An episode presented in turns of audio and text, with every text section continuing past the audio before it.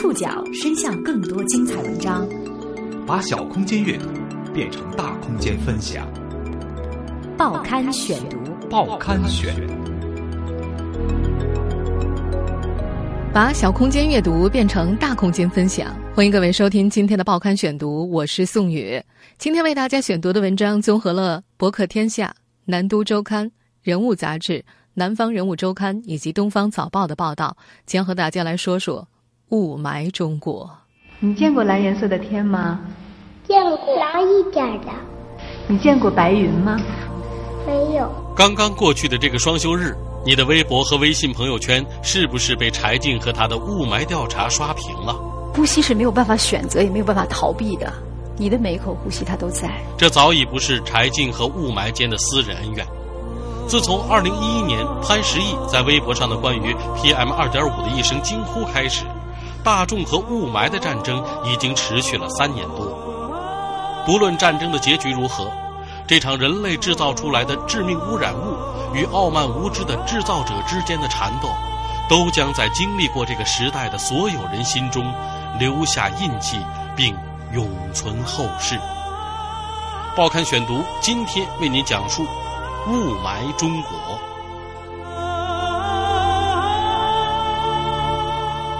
在由柴静引发的这波雾霾关注热潮之前，中国人与雾霾的正式战争已经打响了三年多。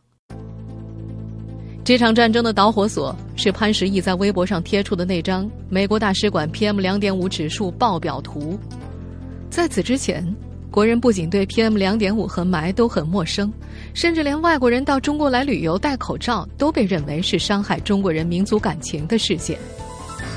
在中国人还没有认识到雾霾危害之前，空气污染早就在世界范围内败坏了北京乃至中国的名声。外国人为北京的空气发明了很多专属名词：Beijing cough，北京咳。在北京，这样的咳嗽，他们有着一个新称呼，叫“北京咳”。北京咳，这不是什么北京特产啊，这是外国来北京的朋友们自己创造出来的一个词语。这个词被用来代指到了北京就咳嗽，走了就自然消失的症状。它最早出现在2008年。这年一月，有医生资质的英国人理查德·史密斯来到北京之后，以精确到小时的细节描述了自己每十分钟发作一次，每次持续九十秒的咳嗽。这个词和北京烤鸭一道被写进了《北京旅游指南》之类的小册子，作为外国人来华必备生活常识。2008年。几名美国自行车运动员到北京参加奥运会，下飞机的时候，他们戴着黑色的口罩。这种举动激怒了一些中国观众，网民们在网络上发泄着自己的不满，让他们摘下来，驴子戴口罩呢。实际上，口罩是骑行运动当中的标配，但是中国观众的激愤之情也有一定的道理。二零零八年夏天。北京的空气几乎处于中国历史上最好的时期，北京的工地、河北的工厂已经早早的停工了，标准陈旧、污染严重的大货车被拒绝进入市区。那几个月，北京的旧塑料瓶跌破了五分钱，这些旧塑料是可以炼成汽油的。此前中国油价高企，用玉米来制造酒精、添进汽油都是热火朝天的事业，但是没有货车，废品回收站的瓶子。堆积如山。当时北京的机动车实行单双号限行，拥挤的道路瞬间空旷。二零零八年奥运会期间，北京除了执行单双号限行，还在环路上划定了特别的奥运车道。这些办法使得人们在鸟巢门前可以轻易的看见西山。奥运会的日子里，北京的天气就像是 Windows 的经典开机画面，蓝天白云，惹人爱。后来，人们再次在北京看见这样的蓝天白云，是在二零一四年十一月底的 APEC 会议期间。但是，这种蓝天白云的坏处是民怨很大，属于不能够太久的非常措施。交了一年税费的私家车只有半年能开，私家车主们一点儿也不喜欢。所以我们不难理解，这种用来待客的空气被戴着黑色口罩的外国人拒之嘴外之后的那种愤怒之情。更何况那时的中国人还不太熟悉埋这个汉字。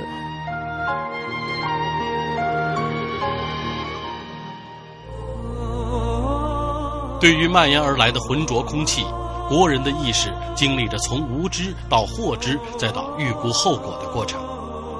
获知的导火索是二零一一年底潘石屹的一条妈呀有毒害的微博。报刊选读继续播出：雾霾中国。仅仅在北京奥运会三年之后，中国出现了大范围、全国性的雾霾。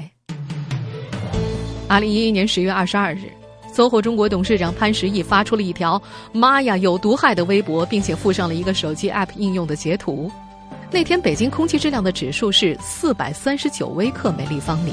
一开始觉得可能都是学者们做的一个离我们生活比较远的事情，最后头我才知道了，PM 二点五的时候，因为颗粒小，它上面带的一些有害的物质啊、病毒啊，直接可以渗透到人的血液里面去，所以对人的伤害很大。潘石屹的这条微博被转发了四千多次，他截图的那个手机客户端下载量大幅增加。这个客户端的污染物数据，尤其是 PM 两点五数据，来自于美国驻华大使馆的检测装置。这个装置报出来的数字一般都高于北京市市政府的数据。当天，北京市环保局的官方微博宣布，当天的污染程度是轻微污染，这让不少微博大 V 非常不满，认为首先应当让环保局说实话。当时，北京市环保局的数据统计方式和美国驻华大使馆是有差别的。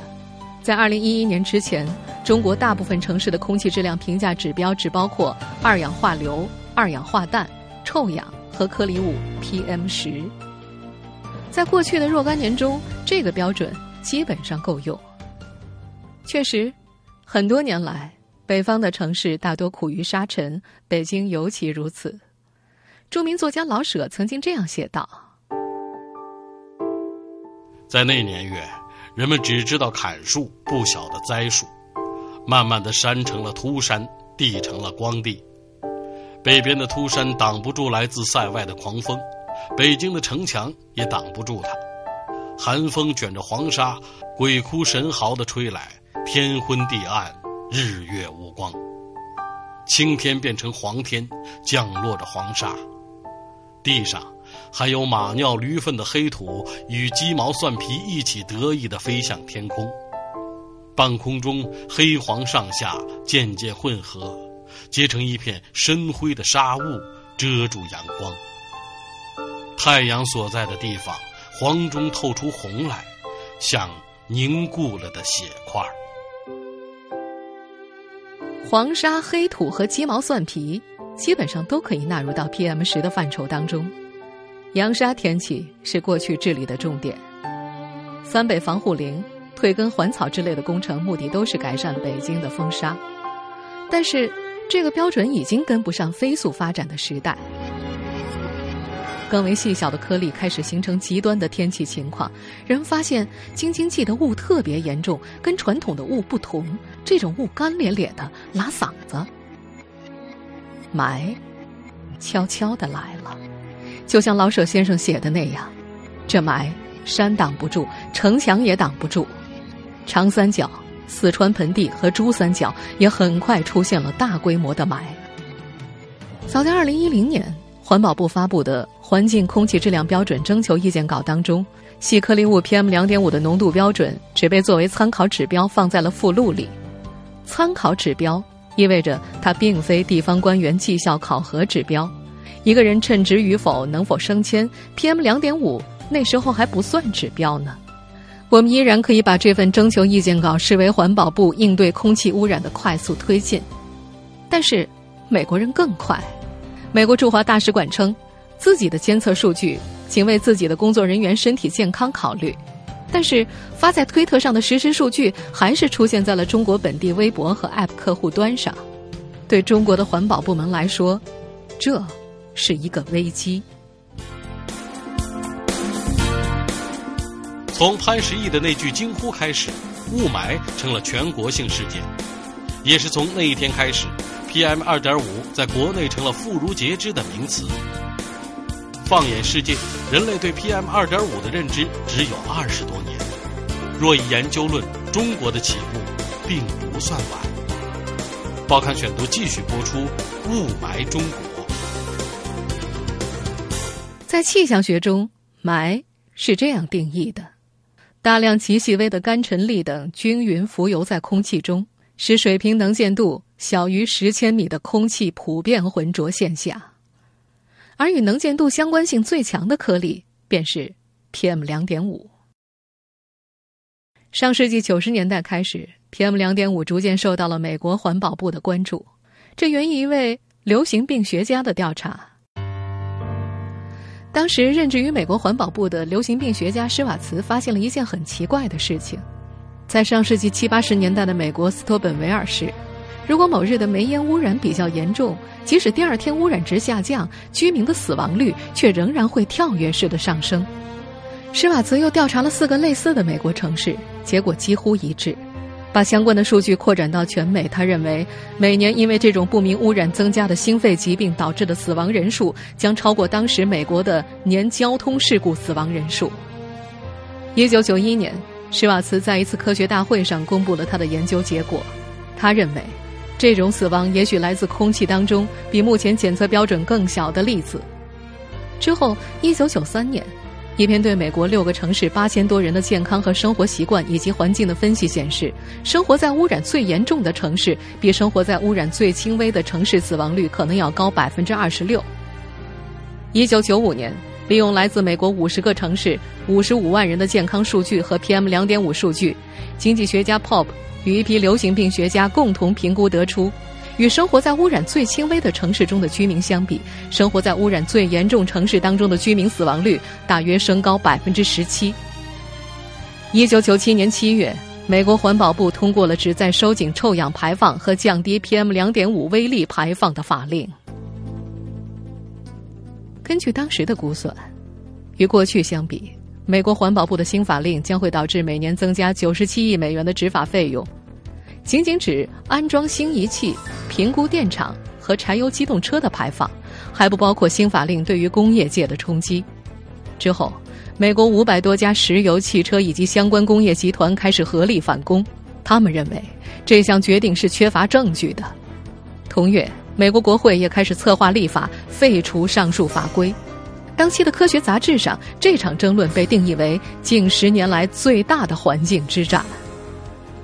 在当时的讨论当中，施瓦茨和他的支持者坚称，工业界分辨说都是因为其他污染源，然而他们几乎没有证据；而来自工业界的反对者则坚持认为，影响健康的因素很多，你不能武断的说某种因素就比其他因素更重要。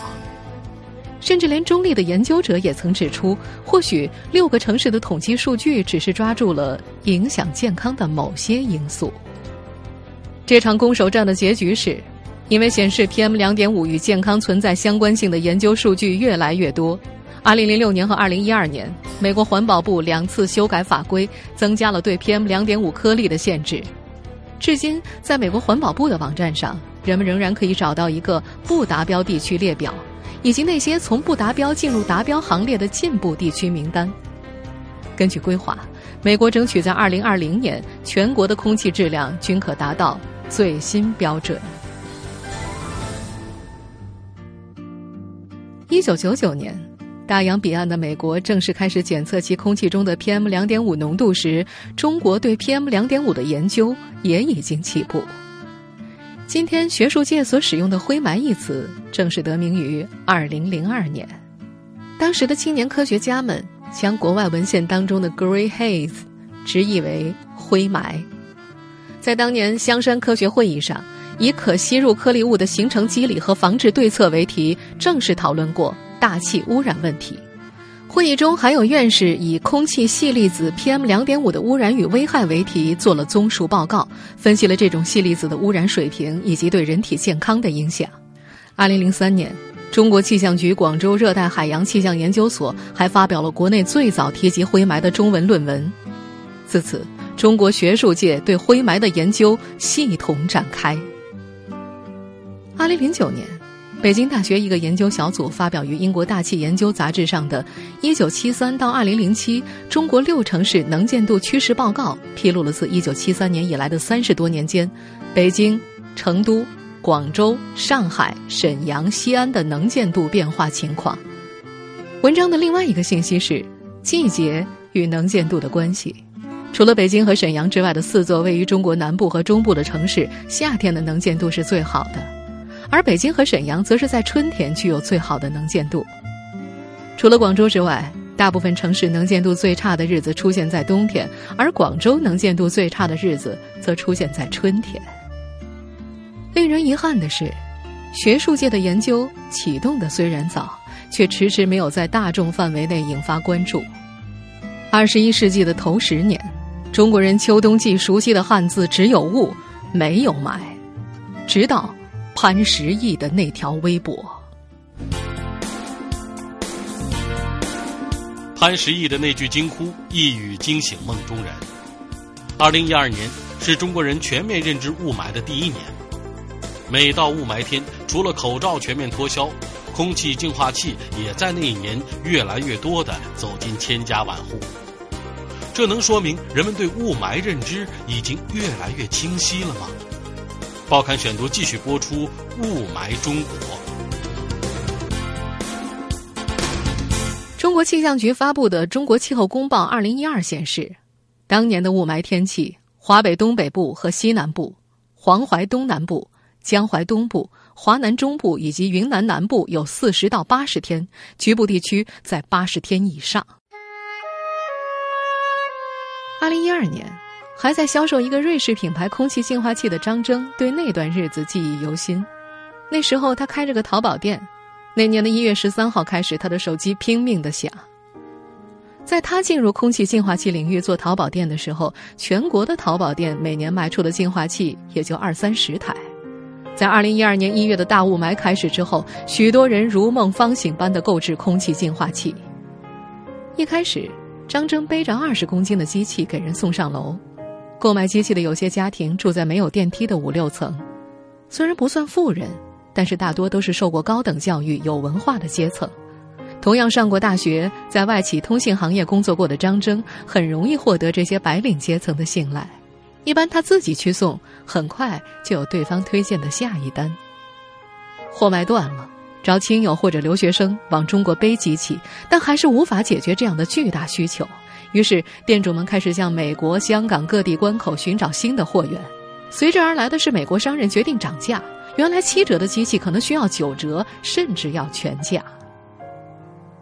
等到夏天到来，张征迎来工作的淡季，所有的店家紧锣密鼓的囤积货源，等待着九月、十月的下一个雾霾季到来。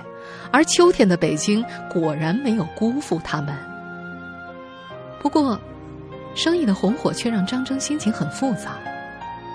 哎，做淘宝店的时候还有点成就感。有人说，买给哮喘病的父亲，我觉得我工作挺有意义的。现在有时候也难过，毕竟受过高等教育，看着天气恶劣、空气污染，生意才好，哎，实在高兴不起来。不管心情如何。这一年，张征收获了净化器行业上的第一桶金，也开启了他的新事业方向。现在，他和合伙人的公司代理另一个品牌的净化器。毕竟，雾霾每年都来，这已经形成了一个产业。七八年前，要是有人在家里装空气净化器，一定会被周围的朋友嘲笑矫情，甚至还会像2008年来北京的美国运动员一样受到歧视。但是，如今有多少家庭已经武装到了牙齿？从口罩到空调滤网，再到空气净化器，做全套的雾霾解决方案呢？空气净化器行业的火爆，能够从一个侧面说明国人对雾霾的危害已经认识的相当清楚了吗？作家何赛头在他最近一篇微信推送文章里，讲述了他的朋友刁爷在空气汽车滤网服务业的尴尬。据说。那款产品可以有效降低车内的 PM 两点五浓度百分之九十以上，价格不贵，上门安装。但是滤网的销售情况却让人哭笑不得。在雾霾爆表的那一天，这个生意火得不得了。但是只要天气稍微好转，人们就立即消失了，连打个电话询问一下的人都很少。也就是说，只要 PM 两点五不是一种迫在眉睫的威胁，人们只会大而化之，该怎么过，接着怎么过。那些主动武装自己的家庭，终于意识到雾霾的所在，终于采取了应对行动。这可能花费了将近十年的时间。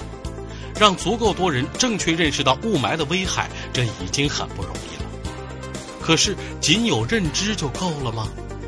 报刊选读继续播出《雾霾中国》。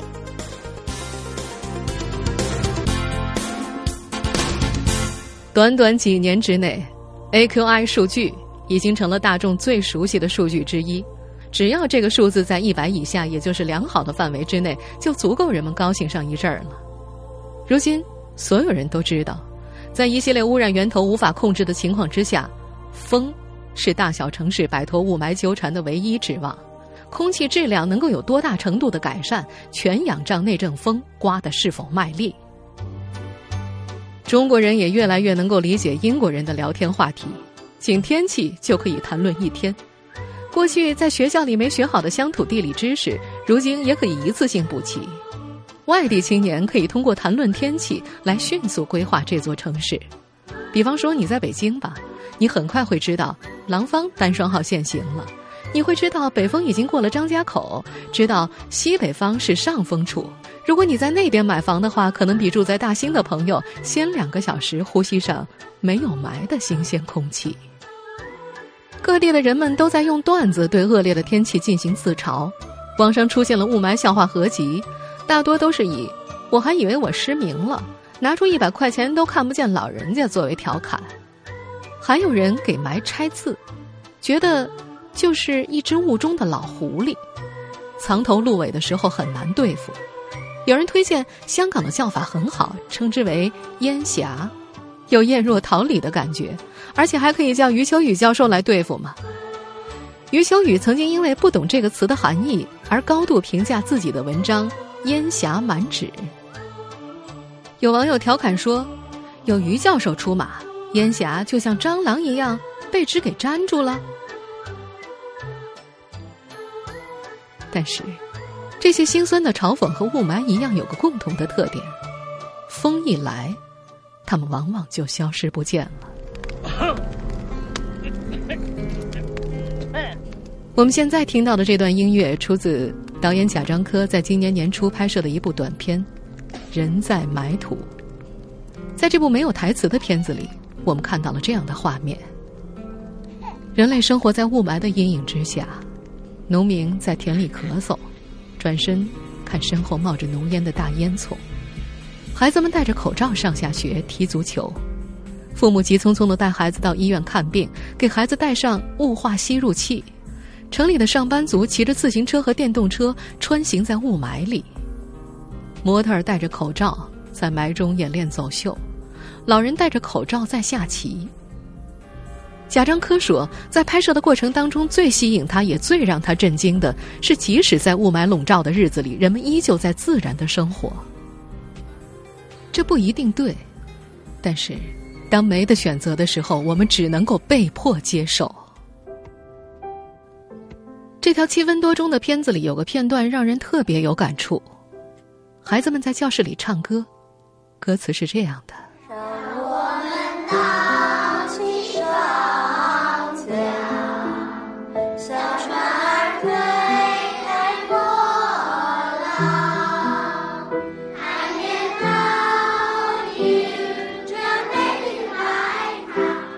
海面倒映着美丽的白塔，四周环绕着绿树红墙。伴随着歌声，小女孩在黑板上认真写下了当天的 PM 两点五值，两百一十。似乎是讽刺，又似乎是缅怀曾经的美好。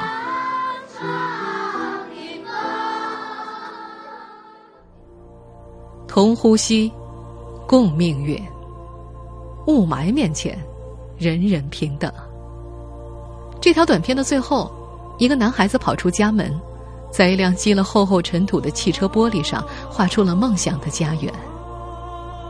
有一座房子，绿树环绕，看得到太阳。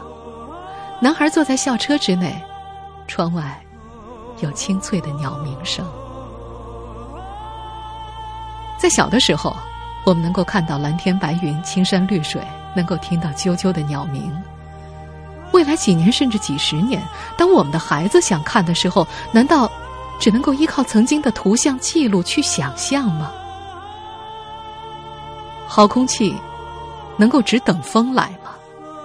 不，需要我们携手创造。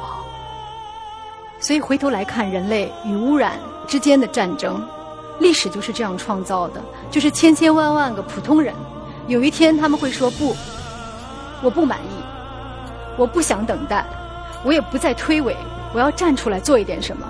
我要做的事情，就在此时，就在此刻，就在此地，就是此生。听众朋友，以上您收听的是《报刊选读》，雾霾中国，我是宋宇，感谢各位的收听。今天节目内容综合了《博客天下》、《南都周刊》、《人物杂志》、《南方人物周刊》以及《东方早报》的内容。收听节目复播，您可以关注《报刊选读》的公众微信号，我们的微信号码是《报刊选读》拼音全拼。下次节目时间再见。